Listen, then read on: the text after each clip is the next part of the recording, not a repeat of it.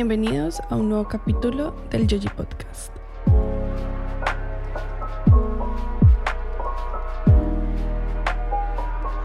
Donde hablamos de cultura y cositas varias. Hola, ¿cómo están? Aquí Ashley de nuevo. Eh, el capítulo de hoy es un capítulo muy especial porque básicamente es una versión editada, amigable de un webinar o de básicamente una conversación que tuvimos en vivo con ustedes el pasado 18 de mayo, en donde hablamos de diferentes piezas y con la compañía de eh, Tatiana, de Gabriela, de Dani y además de Martuchis, que lo han escuchado como en otros capítulos, que tuvimos la fortuna de poderles presentar y es quien fue nuestra profesora de historia del arte en la universidad y que ahora es como una persona súper importante e inspiradora en nuestras vidas. Entonces, espero lo disfruten y aquí ya empieza. Eh, primero que todo, bienvenidos, muchas gracias por eh, su asistencia el día de hoy. Algunos compañeros de la universidad, colaboradores, profesores, estudiantes y otros desde mm, Conexión del Podcast, que con mis compañeras estamos desarrollando un podcast eh, y muchos pues lo publicamos por ese lado y llegaron al evento gracias a ello. Bueno, primero que todo me gustaría presentar a los panelistas del día de hoy, empezando con Tatiana Soriano. Hola Tati. Hola, buenas tardes. Amante de las letras. Por otro lado tenemos a Daniela Gamboa amante del arte y la luna. Hola, buenas tardes. Buenas tardes, Dani. Y eh, bueno, por acá también Gabriela Mejía, amante de la música y la lengua, la lengua de señas. Hola, buenas tardes, Gaby. Hola, buenas tardes. y por otro lado, aquí con la gran compañía de la maestra Marta Barbosa, gran conocedora y además nuestra profesora de historia del arte. Buenas tardes, profe. Muchas gracias por acompañarnos hoy. Bueno, eh, buenas tardes a todos. Gracias a ustedes por eh, invitarme a este evento eh, que es, en mi opinión, muy pertinente y que además, pues, ya los lleva por caminos de la ejecución profesional. Muchas gracias. Em, y bueno, quien les habla, Ashley Rodríguez, para quienes no me conocen amante de los museos. Entonces el día de hoy, este evento nace que hoy celebramos el Día de los Museos, el Día Internacional de los Museos, organizado por el Consejo Internacional de Museos, como eh, les muestro aquí en pantalla, teniendo en cuenta que pues las piezas que vamos a criticar hoy o vamos a jugar para hacer los críticos del arte eh, están salvaguardadas, están investigadas y están siendo protegidas por museos. Estos espacios que eh, son esenciales para el intercambio cultural, el enriquecimiento de las culturas y además de la generación de colaboración y la paz entre los pueblos. Entonces, ¿cómo vamos a desarrollar la dinámica de hoy? Aquí a la derecha van a ver unos iconos que nos van a acompañar por medio de toda la presentación y es que primero vamos a ver la vida de los artistas, los autores o quienes desarrollaron estas piezas. Después vamos a ver un poco de su contexto, entender cómo era la sociedad donde se generaron estas piezas. Después de esto, pues dentro de todo esto vamos a verlas, también les vamos a mencionar algo de la técnica. Después vamos a contar con su colaboración y vamos a escucharlos, hacer unas intervenciones. Por el chat nos van mencionando quienes desean hablar. Yo les puedo activar el micrófono y, nos pueden hacer unas pequeñas intervenciones. Y después eh, ustedes van a votar si las piezas pueden seguir siendo consideradas joyas del arte o no teniendo en cuenta estos contextos del artista, de su sociedad y de la técnica que tiene cada una. Con esto, para esta parte vamos a utilizar una herramienta que lo pueden ir buscando, es www.menti.com. En su momento les damos los códigos para que puedan acceder y votar en vivo. Y esto lo vamos a hacer con las cuatro piezas que tenemos preparadas y ya al final, al final, de que ya tengamos como todas las piezas y toda la información, ustedes van a decir cuál, cuál es su favorita y van a dar como su ranking personal y ahí vamos a ver quién gana, cuál pieza va a ganar. Teniendo en cuenta que estas piezas están en museos, la primera pieza que vamos a hablar el día de hoy está en el Met Museum. el Metropolitan Museum of New York, que es en Estados Unidos. Entonces, eh, Tati nos va a colaborar entendiendo quién fue su autor. Gracias, Ashley. Vale. Mm, bueno, comencemos. Em, la primera pieza es La Gran Ola de Kanawana. Eh, es una pieza del artista y grabador japonés Katsushika Hokusai, más conocido como Hokusai. Eh, es una obra quizá la más icónica del artista. Hace parte de una serie que, se llama Serie 36 Visitas al Monte Fuji, que está compuesta de 46 estampas eh, de, tamaño miniatura que fueron elaboradas eh, en grabado eh, de papel sobre madera. Em, bueno, algunos datos importantes del artista es pues que nació en 1760 y fallece en 1849. Em, desarrolló su obra durante el periodo Edo, Edo, que es un distrito japonés, hoy lo conocemos como Tokio, y eh, se enmarca dentro de la escuela de ukiyo-e. Es un movimiento artístico que también se le conoce como el mundo flotante, que se caracteriza por mostrar la vida diaria de la población, actividades cotidianas, personajes del común, realizando actividades em, comerciales o de entretenimiento y pues eh, básicamente eran escenas muy eh, de la vida cotidiana que se representaban eh, pues a través de las estampas y de la producción en masa. Em, la producción en masa em, de estas estampas permitió pues primero que fueran de fácil acceso eh, económicamente para las personas y por otro lado permitió que llegaran a distintos lugares del mundo. a, a mediados del siglo XIX llegan a París, donde surrealistas como Vincent Van Gogh o Gauguin y Toulouse tienen acceso a ellas, entonces pues se genera también un conocimiento del arte japonés. Y pues bueno, ya la profesora Marta nos va a compartir un poco más respecto a la obra. Eh, gracias, Tatiana. Buena tarde a todos los asistentes. Eh, para conocer las causas eh, de la elaboración de estas piezas, es necesario remontarse a lo que se conoce como el periodo Edo. Es el periodo durante el cual eh, un eh, clan japonés, el Tokugawa, logra vencer a los demás clanes e instaura un gobierno de corte militarista es también interesante eh, recordar que en ese momento el gobierno japonés cierra sus fronteras y el imperio japonés va a estar más de 260 años aislado del resto del mundo. Por lo tanto, eso los lleva a producir de ellos para ellos mismos. Durante el periodo Edo, una vez que se consolida el poder militar, se empieza a dar espacios para que la población se manifieste. Y esos espacios van a ser a través del arte.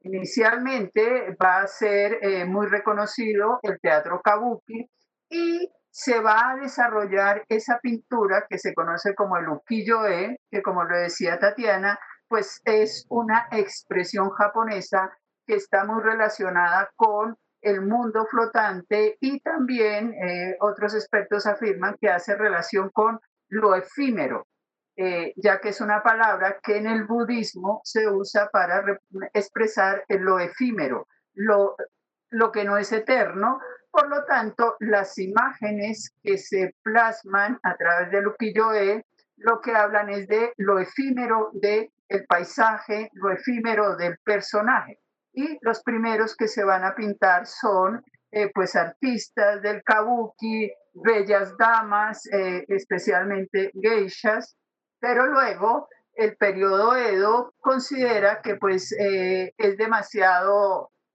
la abundancia de estos actores, de estas mujeres bellas, y ordena limitar esa producción y más bien hacer imágenes de lo local, para producir cosas para consumo masivo. Es interesante eh, cómo Tatiana comenta que la obra de Hokusai, La Ola, hace parte de una serie.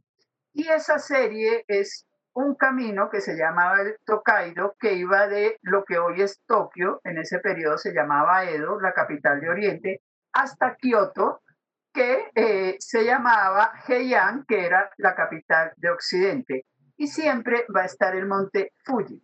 El Fuji hace parte de la tradición japonesa y está relacionado con el shintoísmo porque se dice que cuando eh, las personas mueren, sus espíritus suben al monte para quedarse allí como espíritus kamis y proteger a la familia.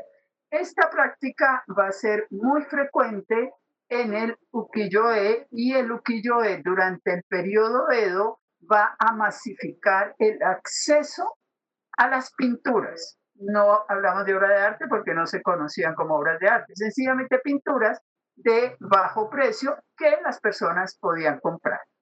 Gracias. Listo, muchas gracias. Entonces, esta pieza se encuentra en la Uffizi Gallery en Firenze, Italia. Entonces, y nuestro artista es Sandro Botticelli. Entonces, Gaby, que nos va a compartir quién fue él, cuál fue su obra y cómo se desarrolló. Bueno, buenas tardes a todos. El artista que vamos a tener a continuación es Sandro Botticelli. Es un pintor italiano.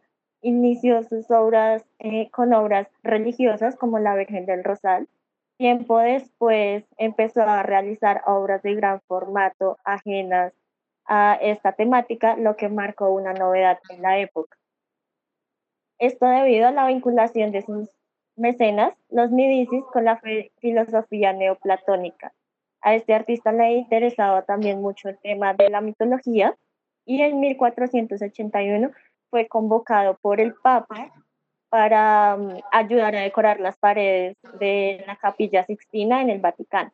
La obra que vamos a tener a continuación se llama El nacimiento de Venus. Fue pintada en los años 1482 y 1481. Esta obra está ejecutada al templet sobre el lienzo y mide aproximadamente 2 metros con 78 de ancho por 1 metro con 72 de alto. A continuación, seguimos con la profesora Marta. Gracias, eh, Gabriela.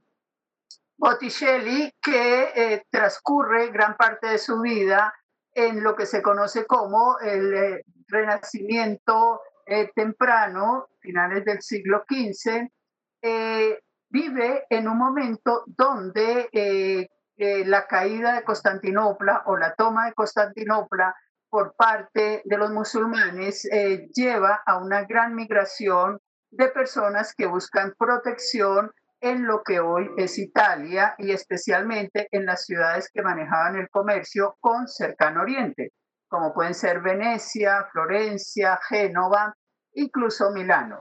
Eh, ese periodo que solamente hasta mediados del siglo XIX se va a conocer como Renacimiento, y se conoce como Renacimiento Florentino, ya que en la actualidad hay muchos autores, empezando por el profesor George Duby, eh, un gran medievalista, quien nos habla de que Europa tuvo varios renacimientos, si entendemos la palabra renacimiento como renacer. En el caso del renacimiento florentino, ocurre en ese momento de la migración, la caída de Constantinopla, también hay otras teorías con la llegada de los chinos al Mediterráneo, eh, la dinastía Ming, pero lo que se dice es que en el siglo XVI, eh, entre el siglo XV, eh, el siglo XV, el experto, pintor, artesano, Lorenzo Ghiberti, manifiesta en uno de sus escritos que es hora de el renacer pero él no hace referencia a un renacer, a una vida nueva, sino él plantea el renacer de la Grecia clásica helénica. Esa Grecia clásica helénica que había llegado hasta el periodo romano. y que por ende muchos de los elementos y las evidencias aún se podían ver en ese territorio de lo que era Florencia, de lo que era Roma, de lo que era Venecia, de lo que fue el Imperio Romano. No hablaba de un renacer a una nueva vida, sino el renacer de el arte clásico helénico. Por ende, toman todos los elementos de la mitología griega y lo trasladan a unas imágenes que toma, en el caso de Botticelli, pues el color de los cabellos siempre ha sido algo que llama la atención en Botticelli, eh, un color eh, muy único en el cabello femenino, pero también hablando de elementos como la primavera. Y este renacer al arte helénico también lleva a otro elemento, la liberación de muchos de los preceptos de la Iglesia Católica donde pues se viene de un periodo donde el pecado pues era la norma. Aquí ya en este periodo, al renacer el arte helénico, vuelve a verse el desnudo, especialmente el desnudo femenino, como si fuera también una liberación a una serie de eh, barreras de lo que podía ser la representación del cuerpo humano. Entonces, Botticelli vive en ese periodo de gran ebullición de distribución de conocimiento, de circulación de conocimiento, de circulación de documentos que venían de esa Constantinopla del Imperio Bizantino, que por ende habían tenido relación con lo helénico y también de lo que deja el Imperio Romano en lo que hoy es Italia, especialmente la Italia del Norte. Muchas gracias. Bueno, entonces Ahora pasamos a... Ay, qué pena. A eh, intervenciones de nuestros participantes si desean hacer alguna apreciación al respecto de la pieza a partir del contexto que le acabamos de mencionar o de sus gustos personales. ¿Les gusta esta pieza o no les gusta? ¿Y qué les gusta de ella? Entonces, eh, por este lado, le voy a dar la palabra a uno de nuestros asistentes. Un segundo que levantó la mano. Me pueden eh, por el chat o por PIR me pueden, escribir, me pueden escribir y yo les doy la palabra. Entonces, eh, Santiago, listo, ya puedes hacer la intervención. Ok, buenas tardes a todos los asistentes, a los panelistas. Eh, nada, pues yo en particular quería resaltar el hecho de que, digamos, esta pieza en comparación con la que se presentaba ahorita, de, Asia, de Japón. Creo que es, es, es como más eh, parecido a lo que todos hemos estado de una u otra manera acostumbrados a ver, ya sea en museos o en, o en lo que nos llega por a través de los medios, internet, televisión, lo que sea.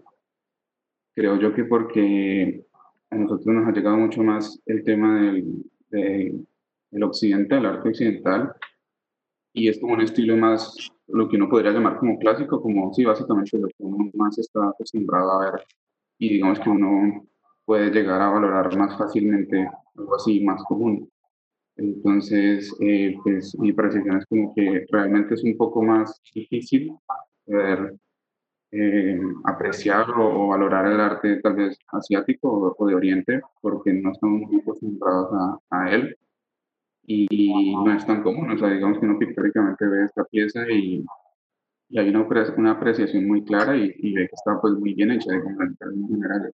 Pero es, es, un poco más complejo decir es, es, algo así, una valoración de parte del arte eh, oriental.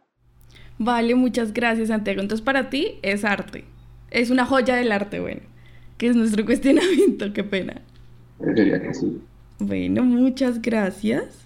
Eh, bueno, no sé si alguien más desea hacer su intervención. Como les mencionaba, aquí estoy revisando el chat. Y preguntas y respuestas. Em, bueno, Fernanda, esta, esta pieza en este momento se encuentra en una galería en Firenze, Italia. La galería se llama Uffizi, Uffizi y también la pueden apreciar por medio de Google Arts and Culture.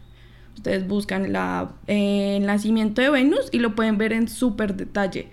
Porque pues por medio de esta hacen como una fotografía muy detallada y de mucha resolución a las piezas. Que por aquí nos preguntaban. Eh, por este lado, Tatiana nos menciona, me encanta cómo logra generar movimiento en la obra y la reacción de los demás personajes que me hacen sentir que desean cubrir su desnudez. Y ella se siente muy cómoda con esta. Sí, no lo había visto. ¿Qué comentan nuestras panelistas?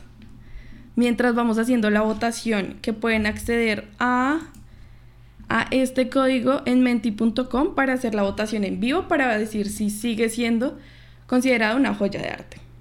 Entonces, no sé si desean hacer algún comentario con respecto a lo que nos acaba de mencionar Tatiana Bedoya.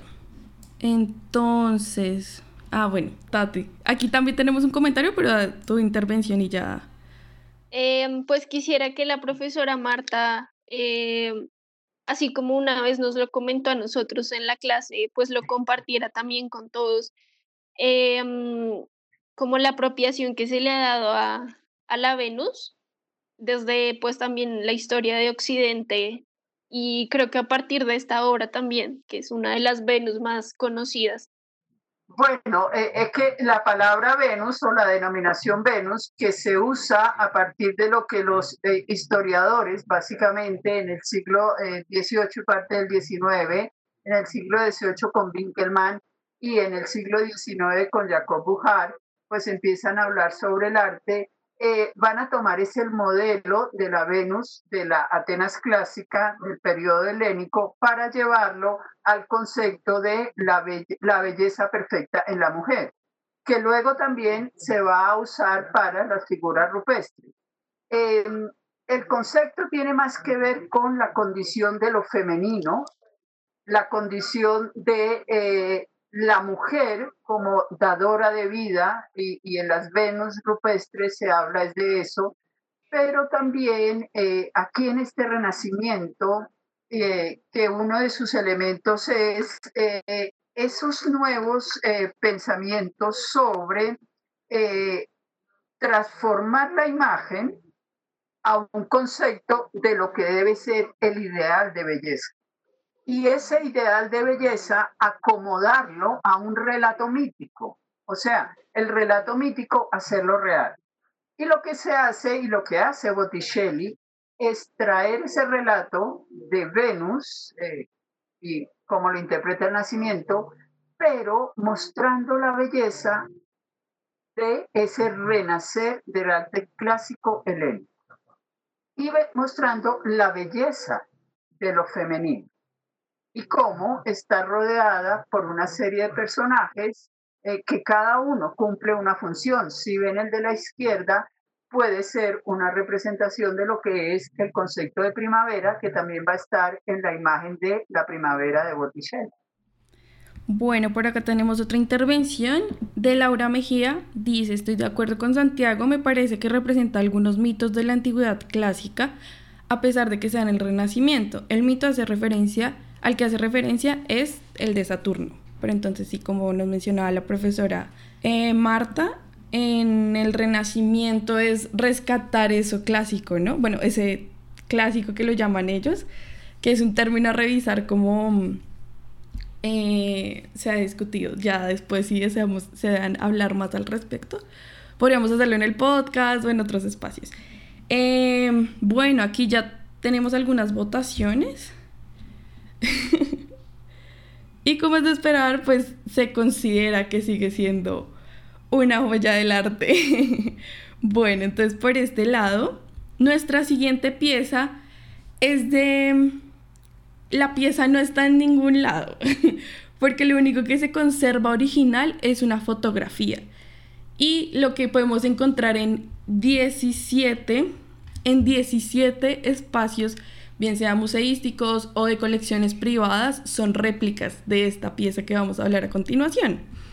Em, lo podemos encontrar como en el Philadelphia Museum of, Art, en la National Gallery de Canadá, en el Museo de Arte Moderno de Kioto o el Museo Nacional de Arte Moderno de Pompidou en París. Y esto ya nos da un sentido de lo trascendente que es la pieza. Entonces, nuestro autor es Marcel Duchamp.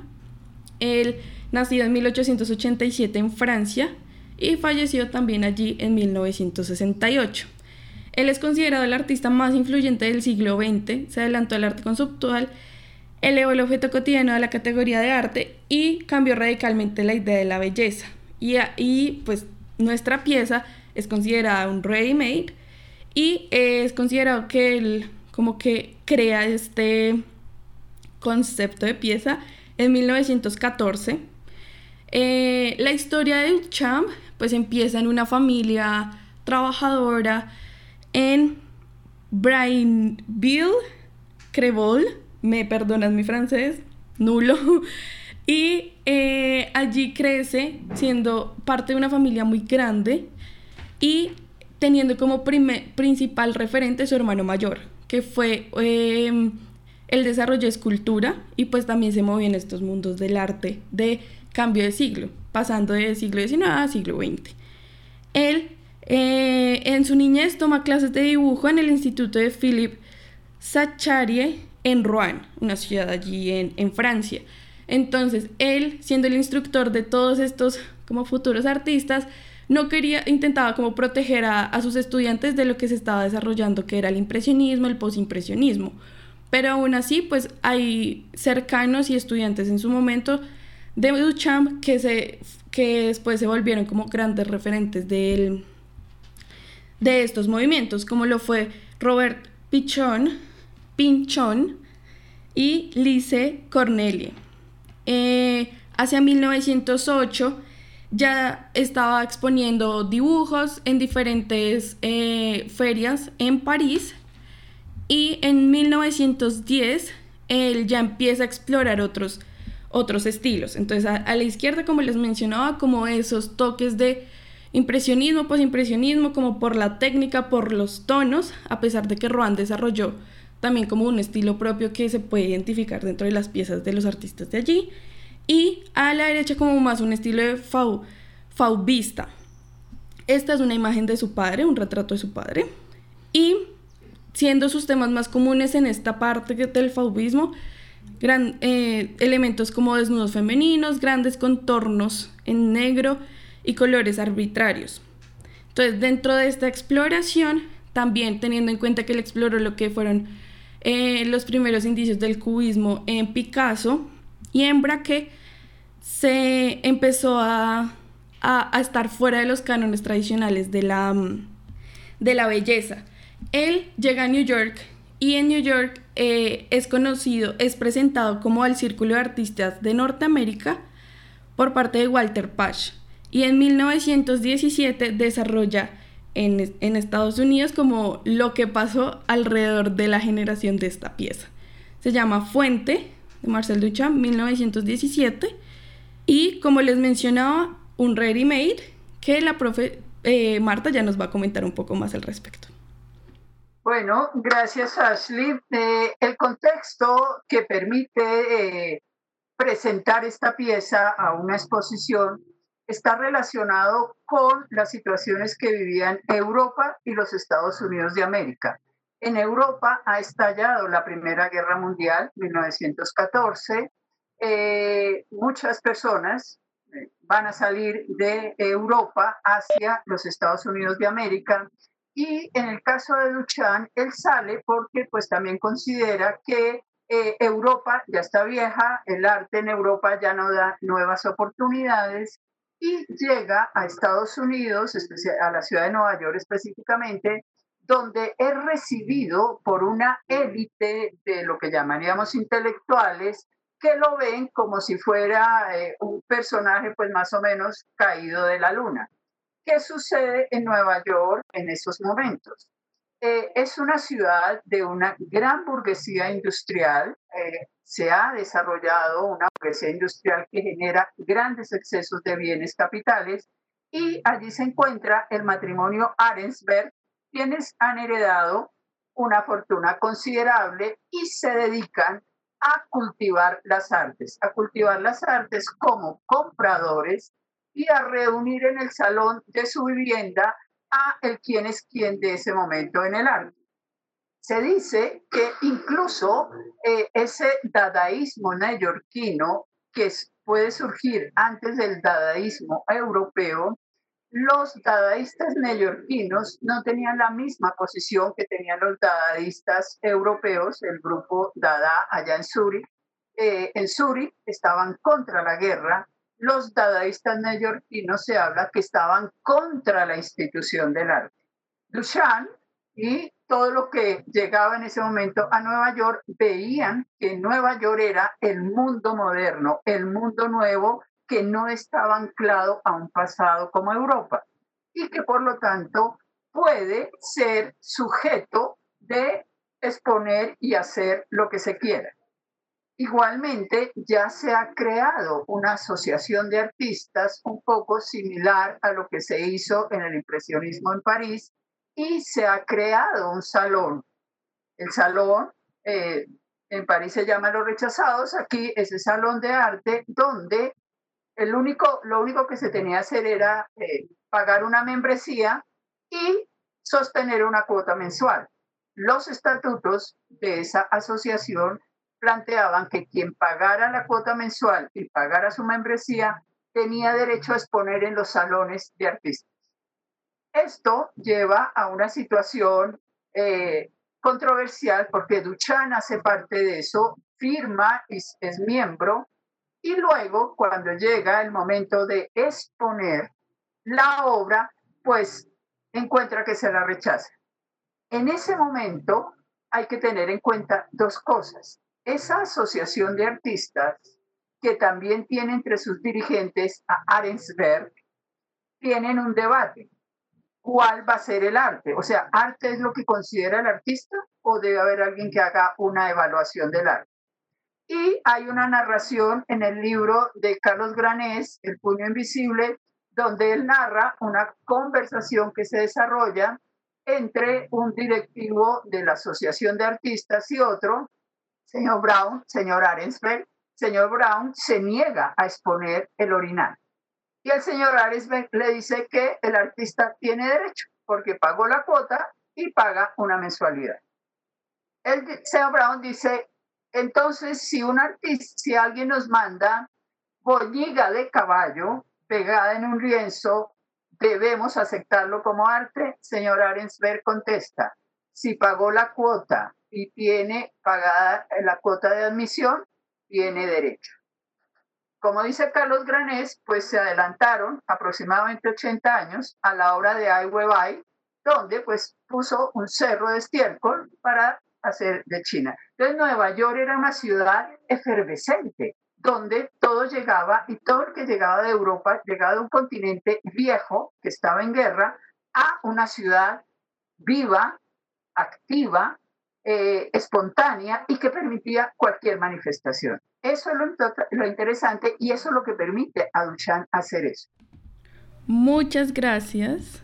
Entonces, em, Ahora por este lado, por el chat o por el PQR, si alguien desea hacer una apreciación, si lo considera o no lo considera arte.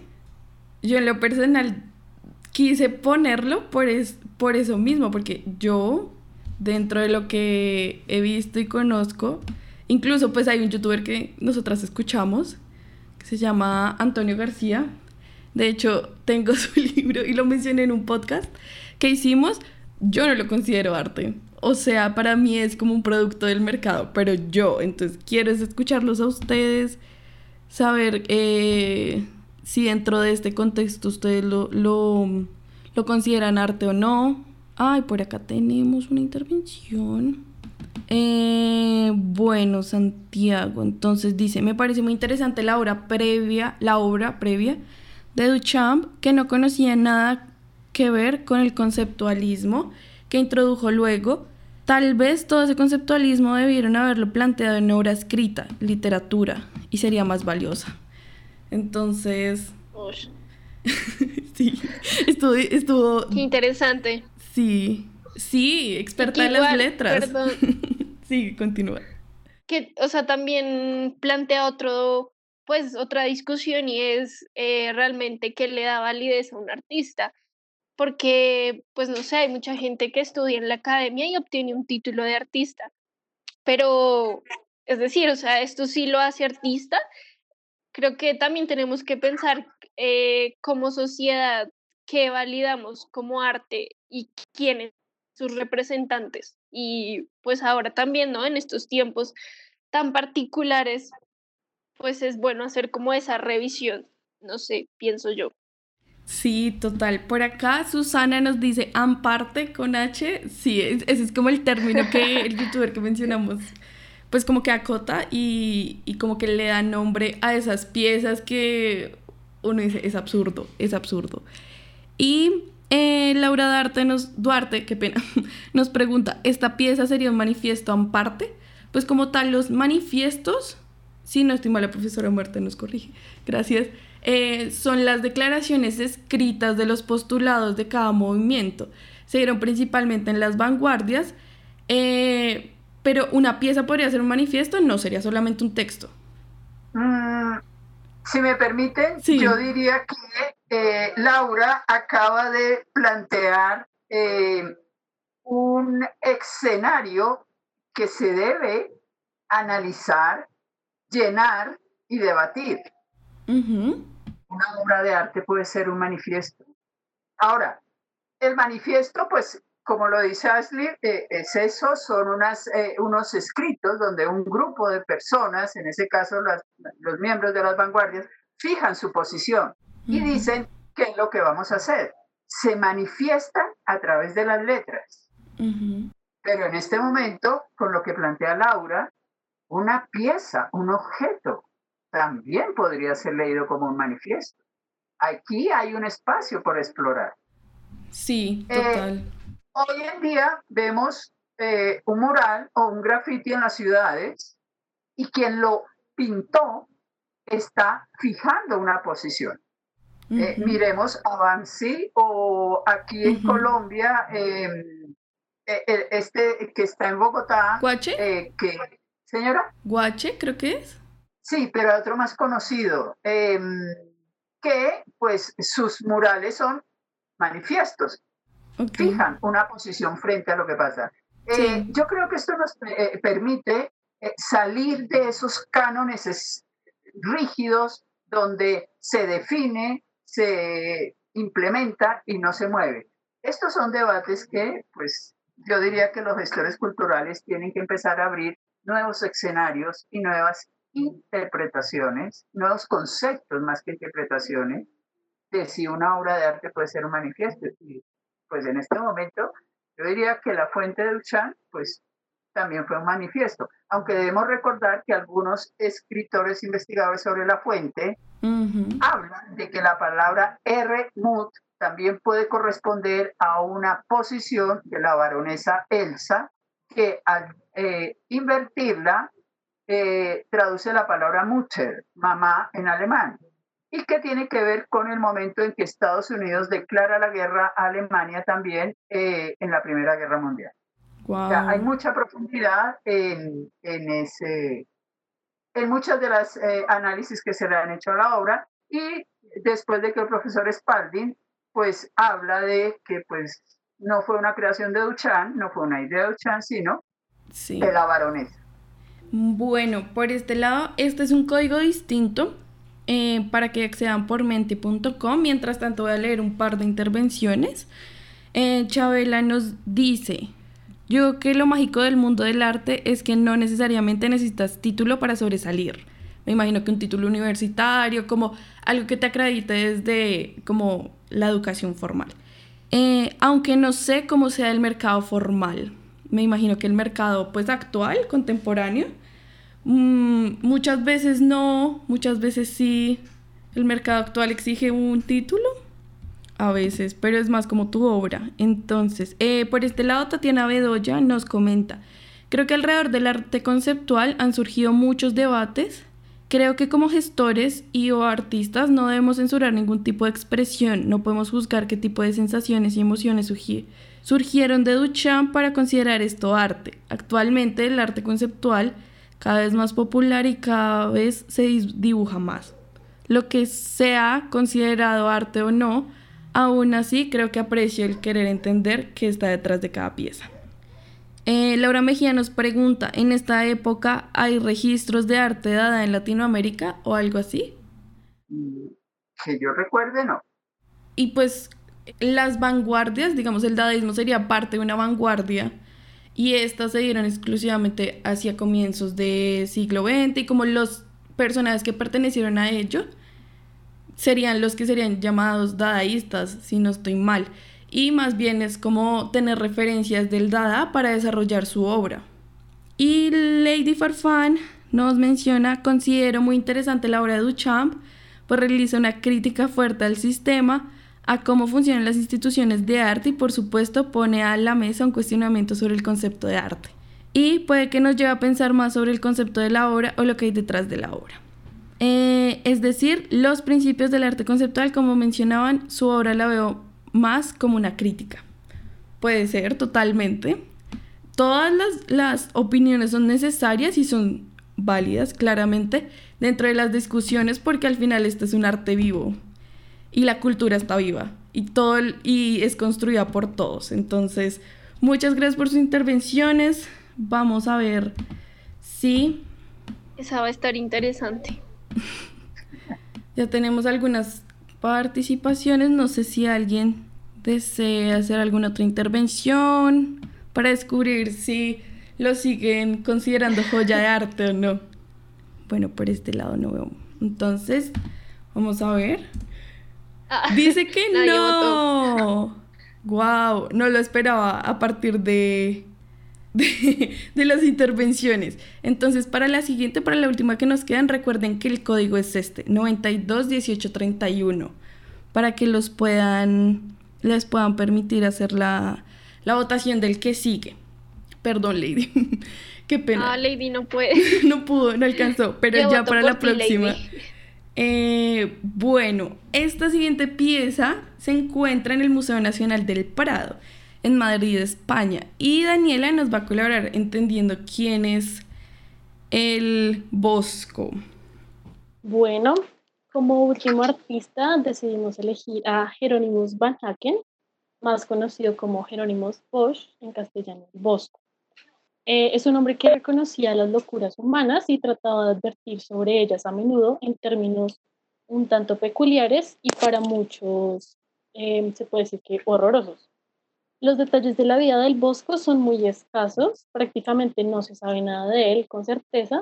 Sin embargo, de los pocos datos e información encontrada, se tiene que Jerónimo Bosch nació en Bolduque, en el sur de los Países Bajos, en 1450 formó parte de una familia de pintores eh, que trabajaron durante seis generaciones, por lo que su formación se puede decir que tuvo lugar en este, en este tipo, en, en estos talleres. Y desarrolla su actividad en su ciudad natal, Hertogenbosch, apartada de los principales centros artísticos de los Países Bajos. Sin embargo, esto no le impidió al artista que pudiera tener contacto con las principales corrientes artísticas que se estaban viviendo en ese momento.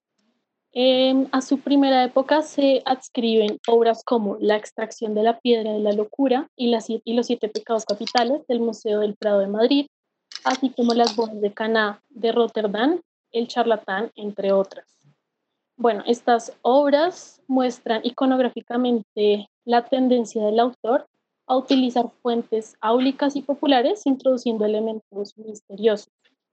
Más adelante realizaría los trípticos de las tentaciones de San Antonio de Lisboa, la nave de los locos del Louvre, el carro del heno y el jardín de las delicias, que se hablará más adelante. En sus últimas obras se hacen más frecuentes los temas de la pasión, destacando la coronación de espinas y la subida al Calvario. Por otro lado, em, se evidencia que todos los cuadros no tienen fechas y son relativamente pocos los que llevan su firma. Los integrantes del Bosch Research and Conservation Project catalogan como autógrafos 21 pinturas sobre tabla y 20 dibujos. Bueno, como hoy estamos celebrando el Día Internacional del Museo, cabe destacar que el Museo Nacional del Prado posee la mejor colección del Bosco a nivel mundial, gracias al interés que mostró Felipe II. En cuanto a la fecha de muerte, se tiene que murió en agosto de 1516 a consecuencia de una epidemia por cólera. También podemos destacar las técnicas y materiales que usó el artista, que fue óleo sobre tabla, que es un soporte, pues el, la madera es el soporte pictórico, y en esta realizaba la técnica eh, llamada haya prima, es decir, con la primera pincelada, y no necesita eh, demasiados retoques. También usaba la técnica de grisalla, que es basada en pintura monócrama, que produce la sensación de, de ser un relieve escultórico. También se evidencia la técnica de la pintura al temple, que se emplean colores mezclados con cierto tipo de pegamento y agua caliente.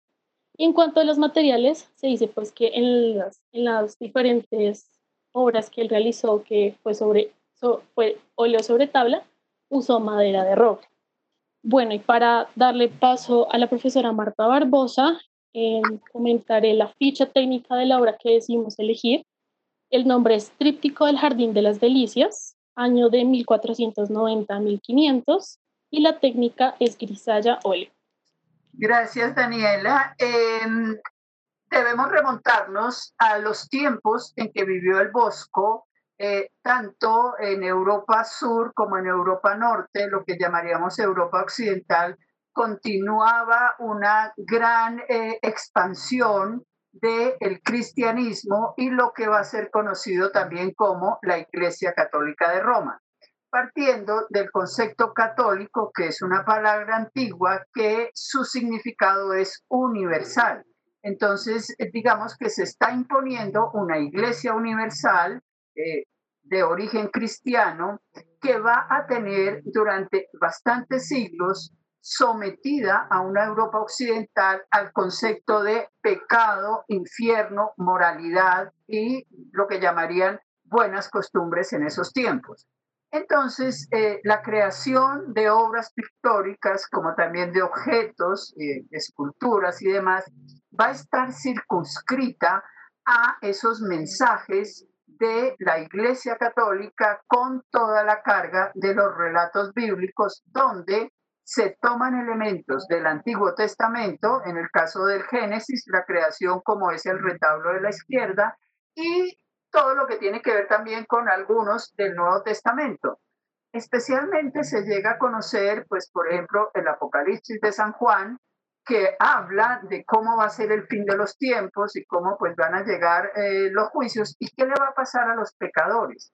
Pero eh, también es interesante que en este periodo empiezan a llegar eh, escritos de otros lugares del mundo que hablan de animales fabulosos, seres fabulosos, y se debe también recordar las narraciones que hace Marco Polo eh, cuando está preso y quien lo escucha va a transcribir unas imágenes que cuando se detallan, por ejemplo, en estas imágenes del Bosco, hay figuras de animales que tienen mucho parecido a las figuras que dibuja ese que escucha la narración de Marco Polo mientras están detenidos presos en la cárcel en Venecia.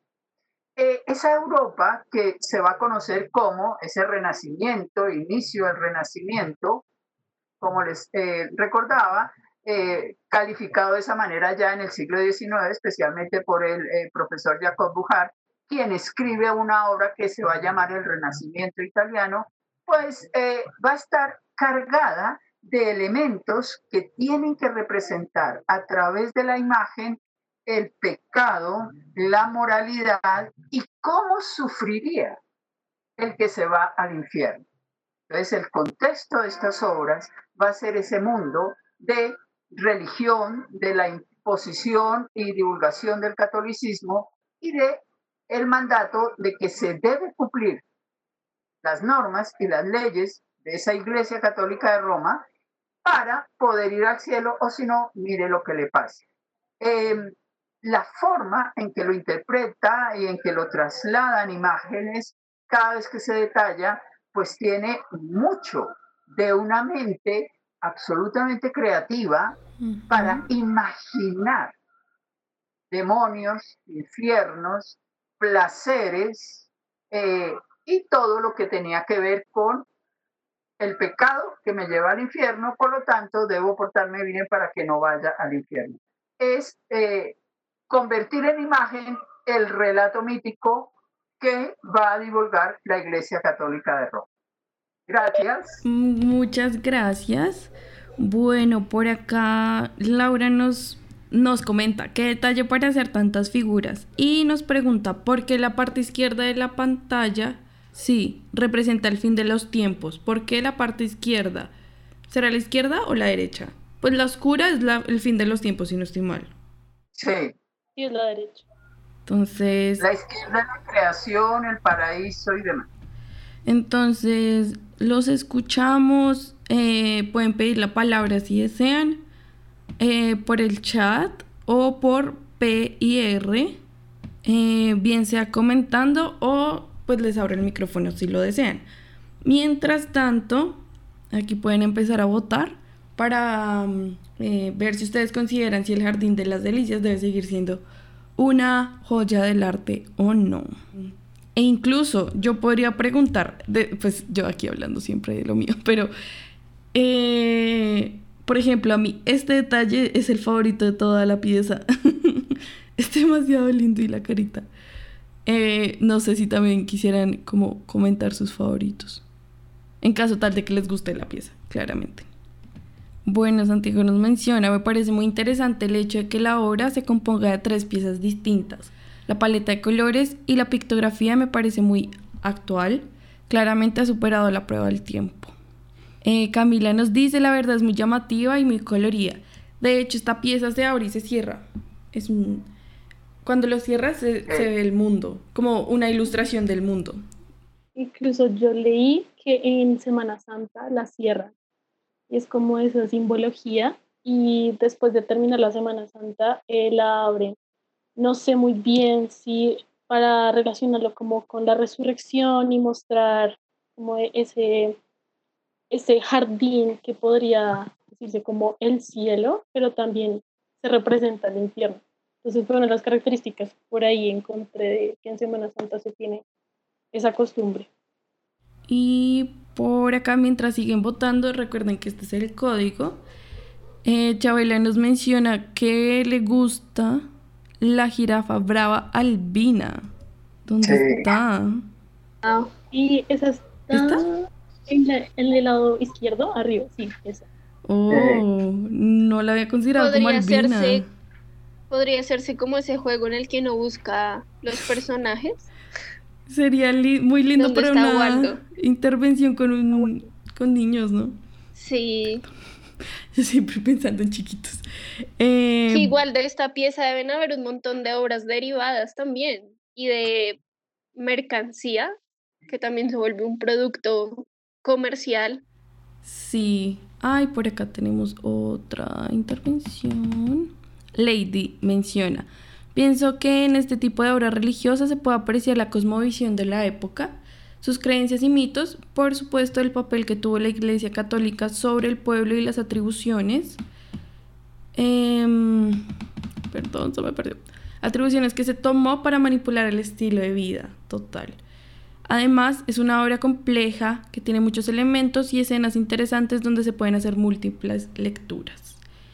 Eh, total, pues la pintura era al fin lo que las personas en su momento podían visualizar del mundo, ¿no? Como aquí en, en Bogotá, si no estoy mal con la profesora, fuimos al museo eh, colonial, a la, mm, a la iglesia, que justo en este segundo se me olvida, y veíamos como en las pinturas, en su tamaño y en, sus, en su iconografía, pues transmitían, era muy claro el mensaje que querían transmitir y de alguna forma generar miedo en los feligreses.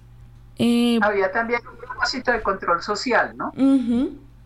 Sí, total. Y, ¿La iglesia de San Francisco? Eh, Santa Clara, perdón. La del Museo Colonial. Eh, y también tener en cuenta que muchas de estas sociedades no sabían leer, o sea, para quienes iban como su público objetivo eran eh, los feligreses, que su único medio de comunicación viene a ser las imágenes. Bueno, Laura nos pregunta, en la parte superior derecha el artista dibujó fragmentos de incendios. ¿Esto tiene alguna razón? No sé si alguna... Sí, sí tiene alguna razón. En, como en cuando él tenía 20 años más o menos, el taller de sus abuelos, como lo mencioné, que ellos eran también artistas, pintores, em, se incendió. Entonces él constantemente en algunas pinturas decide dibujar como ese fragmento de recordación a lo que sucedió con su familia, pues que era tras seis generaciones de pintores, entonces como poder recordar lo que sucedió y algo que le impactó en su vida también como artista. Gracias. Bueno, en este momento ya tenemos varias intervenciones. Voy a ver qué ganó. Sí, sigue siendo considerada por parte de nuestros críticos una obra de arte. Entonces, ahora ustedes nos van a colaborar decidiendo. Ay, ya son las 6 y 7, qué pena. Eh, ¿Qué pieza debería ganar de las cuatro que mencionamos? Mientras tanto nos pueden hacer preguntas en el chat mientras esperamos un rato y ustedes pueden acceder. Recuerden que este es un código distinto, 884350, igual por menti.com. Pueden hacer las consideraciones. Y por acá los leemos.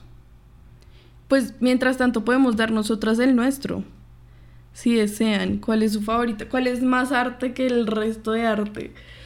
Mentiras. Como cuál sería su, su línea, su la que consideran la gran joya y así dándole a menos valor. No sé cuál sería el, el orden de favoritismo. Ajá, el de la profe Marta. No sé cuál sería como su top. Eh, realmente eh, ninguno es, es mi top por una sencilla razón cada uno en su momento eh, logró expresar, logró eh, impactar a la sociedad que la vio inicialmente. En el caso del Renacimiento, lo que se llama el Renacimiento, pues como decía Santiago, se nos acostumbró a ver eso como el arte clásico, como el máximo con el cual debo compararme. Pero si vamos al arte eh, de luquillo en el Japón, es otra forma de interpretar. Entonces, cada uno de ellos tiene eh, sus elementos propios eh, socioculturales. Y en el caso de la fuente, pues es como hay, hay, una, hay una, un rompimiento total con lo que se venía imponiendo como arte que durante más de 300 años eh, era muy difícil desafiarlo. Eh, empieza un poco Gustav Klimt con su movimiento secesionista, pero pues los artistas del impresionismo también, pero realmente la fuente pues va a ser eh, como abrir un dique para que por allí pase todo lo que se quiera.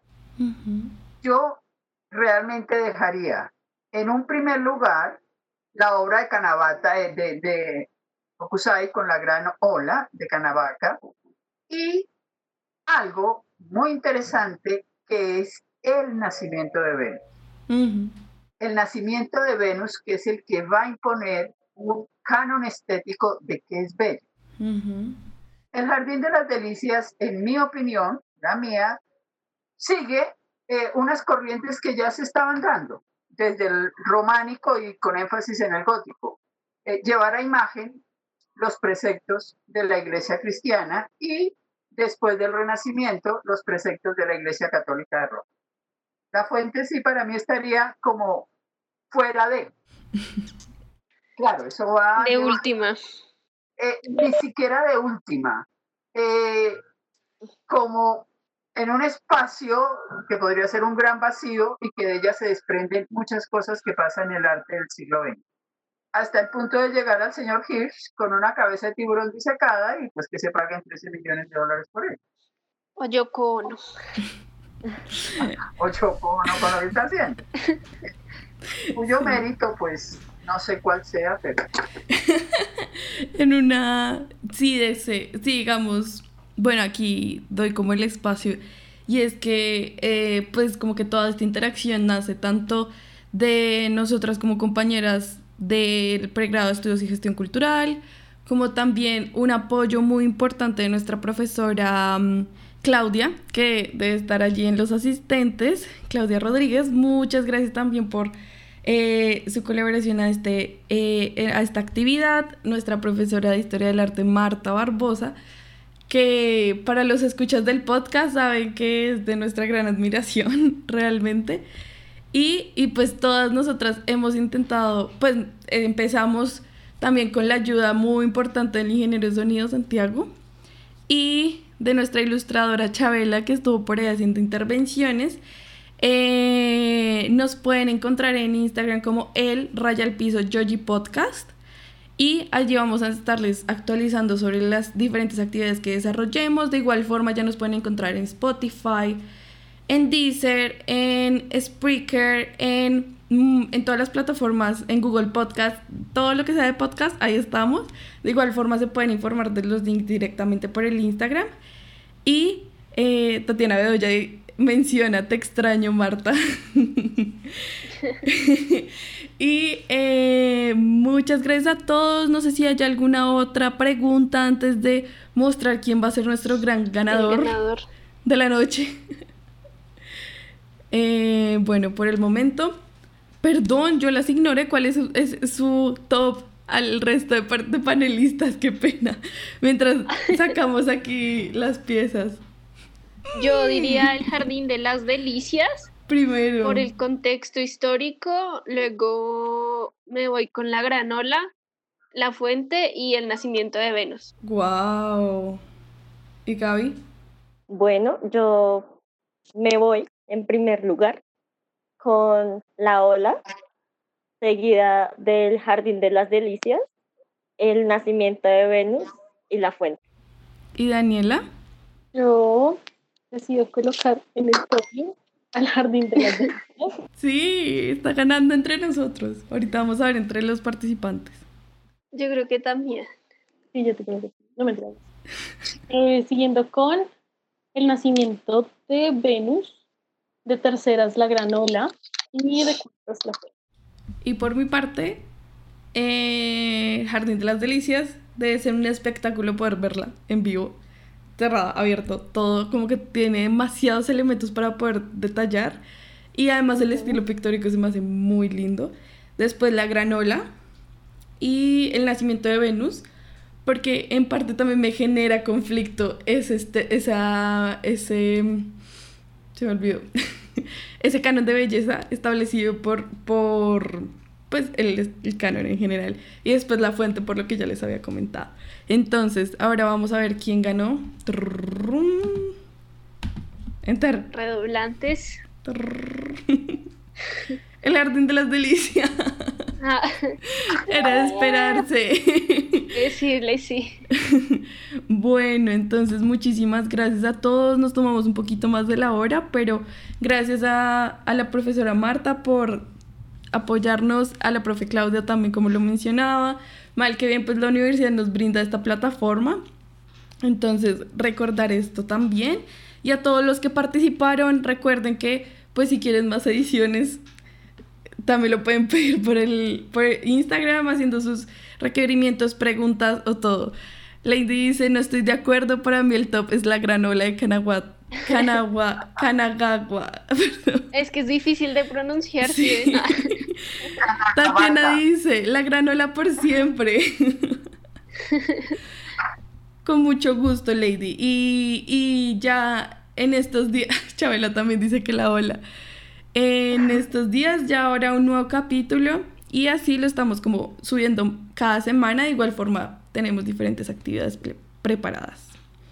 Muchas gracias. Eh, Lady, Lady menciona un saludo. Estos espacios son muy, muy interesantes. Con mucho gusto. Yo creo que es el momento para que todos eh, generemos cercanía de nuevas formas. Y siento que esta es una de ellas. Sí, total. Entonces, creo que es el mayor eh, propósito en esto y celebrar el Día de los Museos también desde nosotras como estudiantes y futuros trabajadores y más que todo como gestores, eh, entes muy importantes dentro del ciclo de las artes y además el medio que es los museos. Y nos da felicitaciones la profe Claudia. Muchas gracias. Y ya, yo creo que esto sería todo. Muchas gracias a todos. Gracias a todos. Gracias. Muchas gracias a todos los que nos acompañaron el día Muchas gracias. Gracias por permitirme la presencia. Ay, a todos. bueno, muchas gracias. Buena tarde, doña Lady. Chao, Lady. Thank you.